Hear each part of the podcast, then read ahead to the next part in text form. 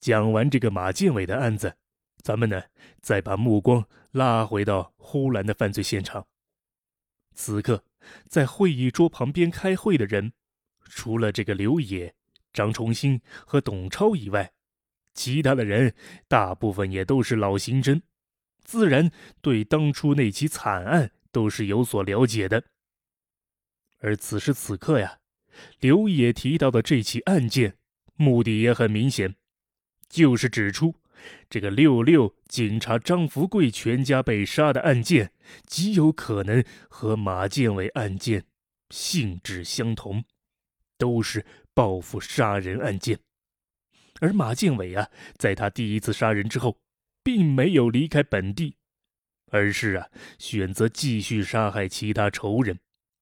因此呢，这个张福贵同志的二女儿张玉珠处境是十分的危险。因此呢，最好是能让歹徒认为他呀已经遇害了，这才能够保证他的安全。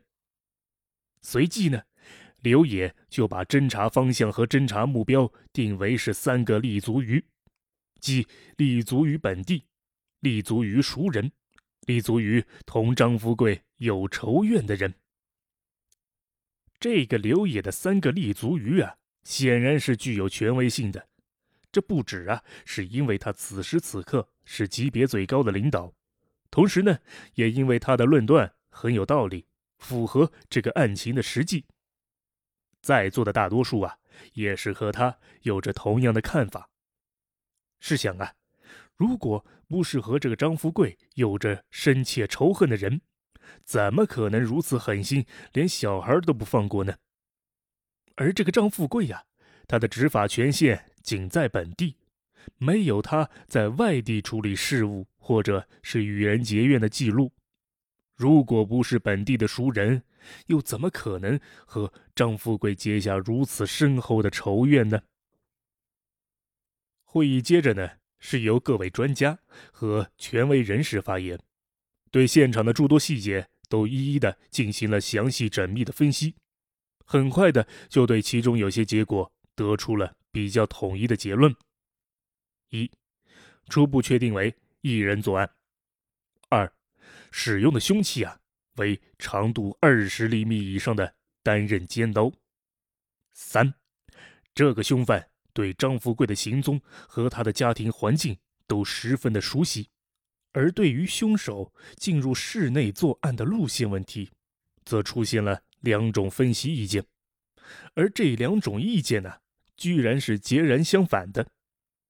这第一种意见认为啊，凶手呢是从西窗进，然后就从西窗出去的。他们的理由是啊，这房门一直是在里面拴着的。张富贵晚上回家之后呢，睡觉之前是不可能不插门的。而早上，在张富贵的内地媳妇儿前去拉门的时候呢，这个门啊也是在里面拴住的，罪犯是不可能从门进入的。而另一种意见则是认为啊，这个凶手是从门进屋的，作案之后呢，从西窗逃离了犯罪现场。理由啊，是他们观察到一处细节：这个孟凡杰死亡的时候啊，身上穿着线毛衣裤。而在当地啊，好多农村妇女大多有在夜里脱光衣服睡觉的习惯。张富贵的妻子孟凡杰却在张富贵三宿未归的情况下，仍然穿着线衣线裤睡觉，这显然是不合情理呀。这就说明啊，很有可能。是当晚有熟人在外面叫门，他穿了这个线衣线裤去打开门的，然后呢，凶手就从门入室，作案之后呢，又从里面把门给拴好，从西窗逃出。这两种意见似乎都有各自的道理，争持不下，都很难啊将对方给说服。在会议室里。那是烟雾缭绕，墙上的挂钟啊也在滴答滴答。不知不觉间，时间已经走到了凌晨。会议呀，几乎是开了一宿。最终啊，虽然刘野觉得那第一种意见似乎更加有底，但仍然决定他要采纳两种意见。原因很简单啊，他不想是因为给出一种固定思路，导致侦查范围缩小，将真凶给漏了过去。所有领导和全体干警只来得及呀，在座位上是略微的合了一小会眼，便到了第二天吃早饭的时间。一个个呢都揉了揉带着血丝的眼睛，吃过早饭，然后又是不顾疲劳，全力的投入了侦查破案工作。根据刘野副局长三个立足于的指示精神，干警们啊，重点就对本地和附近的几个村屯有关人员进行了大面积的排查。凡是那些被拘留过的、劳教过的、判过刑的，或者呀是被那个张富贵打过的。对张富贵所处理的民事纠纷心存不满怨恨的，均都是被划在了范围线内，列为啊是工作对象，然后呢都逐一进行了登记造册，准备是全面的审查。经过排查，徐宝乡牛石村二十七岁的农民李三怀呢被列为是一号的嫌疑对象。这个李三怀呢一贯是好逸恶劳、流里流气。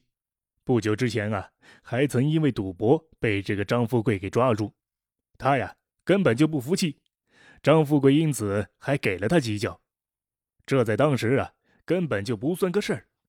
但是啊，当张富贵全家被杀之后，就截然不同了。尤其啊是最近这个李三怀正在流窜在外，下落不明，呼兰公安局呢决定立即组织力量对其进行缉拿，在。六六案件发生之后，呼兰公安局成立了专案组，把全局的主要力量啊都投入到了对此案的侦破工作。而局长张崇新和副局长董超率领的干警们啊，也昼夜奋战。以刘野副局长为首的哈尔滨市局力量也积极参与。但是啊，直到是一九八七年的九月份，整个案情的进展都不大。未能发现有任何重大的线索，而这个张富贵七岁的小女儿张玉珠，在被送到了医院治理护理了一段时间之后呢，竟然是奇迹般的幸存下来，并且呀，完全的恢复了健康。呼兰公安局呢，就把这个小姑娘给收留下来，承担了她的抚养任务。许多干警们呀，像对待亲生女儿一样爱护着她，照顾着她。尽量给他补偿失去的父爱、母爱和姐弟之爱，那个情形啊，也着实是令人感动。可遗憾的是啊，张玉珠毕竟太小了，在她恢复健康之后呢，还是保留着当初我爸和我妈打架的这个印象，对于那个制造了他全家悲剧的惨案，未能提供出任何可以参考的线索。案件久侦不破，对整个专案组是极大的考验。在经历了刚开始的疾风骤雨之后，基层的一线民警啊，也不可避免的就出现了懈怠，而专案组的领导层啊，更是因为担心最初的方向选择错误，势必是陷入了更深的焦虑之中。因为啊，他们始终担心。这个案犯是否是流窜作案？会不会真就只是路过张富贵的家，临时起意入室盗窃，进而发展成为是杀人抢枪呢？如果是这样，那这起案件可就真的难破了。但此时啊，实在是不能改弦更张了，因此呢，摸排走访仍在继续。这天。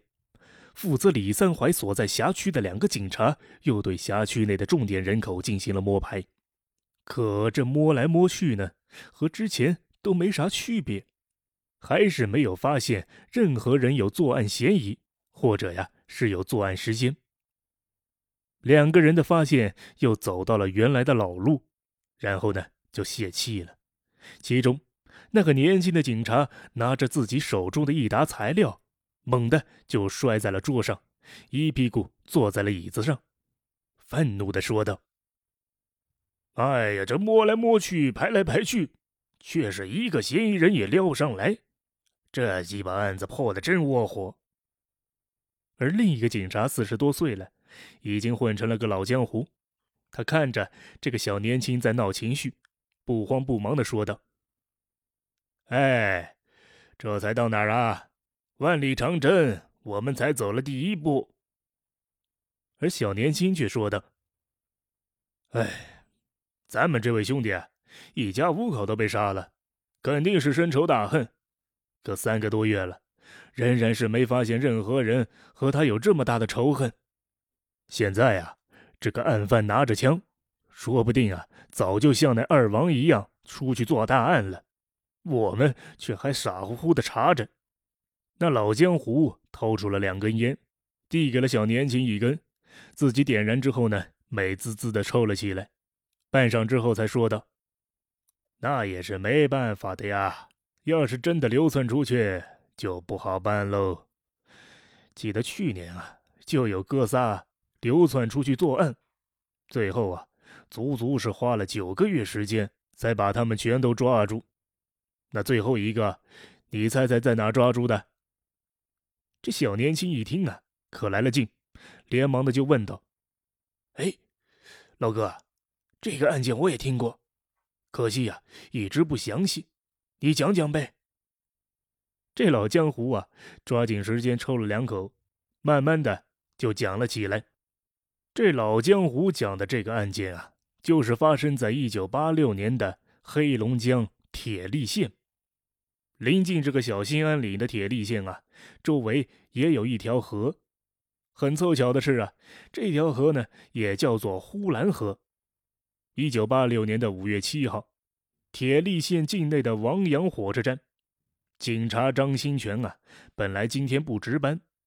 但是啊，他晚上八点多还是来到了站内巡视了一圈。就在这个时候，他发现了站内有三个形迹可疑的人，手里还拿着沉甸甸的旅行包。于是呢，他马上上前盘问：“你们三个从哪里来的？”三个人中啊，有个岁数大一点的，他连忙走上前，递上了两根烟。“哎呦，警官！”我们从哈尔滨来的。张新全啊，就推开了他的手，问道：“你们这兜子里是啥呀？”此时，张新全想到了前几天在巴彦县双山银行，刚刚就发生了一起杀人抢劫案，被抢走的是一支半自动步枪，而这兜子里啊，多半看是像枪一样。没想到啊！对方是大大方方的承认了，这兜兜里就是把猎枪。张新全接着就问道：“你们有持枪证吗？”“哎，没有啊。”“那好，你们跟我到值班室一趟。”“哎，好。”那个人啊，回头跟另外两个人说：“这头子让我们去值班室呢。”另外两个人点头答应，可就当张新全刚刚放松警惕，突然就有一个人从包里掏出了枪，对着张新全就是四枪。张新全是仰面倒地，当场就牺牲了。凶手上前拿走了他的五四手枪，逃之夭夭。而在张新全被杀之后，铁力县的公安局干警们也很快赶到了现场，公安厅的。杜殿武马上就下令封锁现场，周围和一切交通要道，他搜查这个凶手的踪迹。同时啊，派遣省厅刑侦处副处长孙文臣到现场帮助破案。经过检验，发现这个张新全啊，头部一枪是致命枪，身边有着四颗弹壳，全都是六三全自动步枪发射的。通过现场的走访调查，有两名顾客呀，在现场周围的小卖部买烟，他们听到了两声枪响，紧接着就有三个人从车站中走了出来，两个人就赶忙的问：“什么响了？”这三个人回答说：“呀，是二踢脚响了。”站前的个体饭店店主也反映，当天晚上有二十二个客人在吃饭，但是十九个啊都是本地人，另外有三个外地人，看着是鬼鬼祟祟，不像是个好人。那他们三个是什么打扮啊？店主说呢，这三个人都是一米七以上的个头，两个呀穿着西服，一个穿着雨衣，有一个人说话有点口吃，口音听着都是住在离铁力县不远的地方。孙文臣等人根据以上线索，决定呢在铁力县周围进行拉网式排查，但是没有想到呀，在这么严密的排查之下。罪犯呢，仍然是不见踪影。五月九日，黑龙江省公安厅长杜殿武亲自跑到铁力县来督战，而此时呢，全省的六三全自动步枪被盗情况已经查清了。